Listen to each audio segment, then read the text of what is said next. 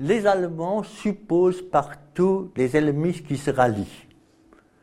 Et c'est comme une phobie collective qui s'empare et des gouvernants et du peuple allemand à partir au plus tard, début 1912, d'un encerclement systématique auquel on serait exposé. Les Allemands en proie aux autres qui veulent l'étrangler, qui veulent lui à prohiber, qui veulent euh, stopper le développement de cette Allemagne industrialisée. C'est leur imagination. On n'a pas les grandes, euh, on va pas faire le grand empire suite aux résistances françaises, britanniques et russes. Donc, on se sent encerclé par des malveillants voisins. Début juin, Moltke s'adresse au Kaiser, à Guillaume II, donc le chef d'état-major allemand, s'adresse au Kaiser, en lui écrivant une lettre en disant Soyons prêts. La menace, elle est prête. Plutôt maintenant la guerre plus que plus tard. Plutôt maintenant la guerre. Maintenant, on peut toujours les avoir, les Russes. Mais dans deux ans, et maintenant avec cette alliance avec les Britanniques, ça nous prend à la gorge. Survient l'attentat de Sarajevo le 28 juin. Les Autrichiens prennent leur parti, veulent punir les Serbes, veulent s'affranchir des Serbes qui les menacent, pense-t-il, par le panslavisme qui découle surtout des mouvements panserbes et qui met en danger, pense-t-il, l'Empire autrichien.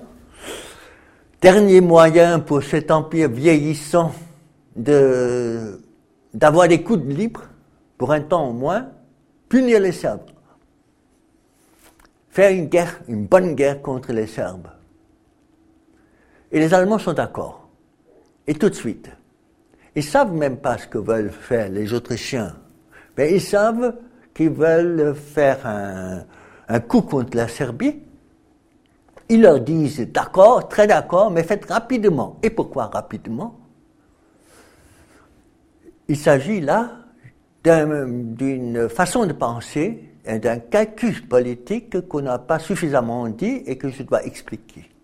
C'est que les Allemands pensent, ou bien les Autrichiens qui peuvent en découdre avec la Serbie, ils font ça, et les autres puissances regardent, et ça c'est très bien parce que l'Autriche-Hongrie sera stabilisée. Si ce ne sera pas le cas, et que la Russie euh, prend parti à la guerre pour protéger les Serbes, d'accord, plutôt maintenant que plus tard. Donc on veut faire un test pour savoir ce que fera la Russie. On appuie les Serbes et on demande, on exige même que les autres puissances ne parlent pas de cet incident, qu'on n'entre pas en conversation. L'Allemagne ne veut pas la guerre. Elle veut la guerre pour le cas où les Russes aident les Serbes, plutôt maintenant que plus tard. Là, ils ont eu la guerre, parce que les Russes ont commencé la mobilisation, lentement. Et pour les Allemands, c'était là la catastrophe. Quand les Russes commencent la mobilisation, leur plan Schlieff tombe en miettes, parce qu'il faut que les Russes soient lents. Si les Russes ne sont pas lents à volonté, plutôt maintenant que plus tard.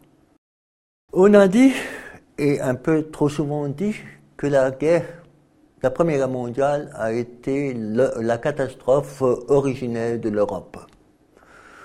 C'est un dicton fameux, mais euh, il faudra dire que eux, à l'époque, ils n'ont pas su. Pour nous, en revanche, c'est tout à fait vrai. Cette Première Guerre mondiale, ouvre une boîte de Pandora.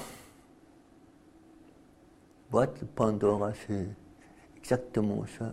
Ils ne savaient pas leur puissance industrialisée qu'ils auraient pour mener cette guerre.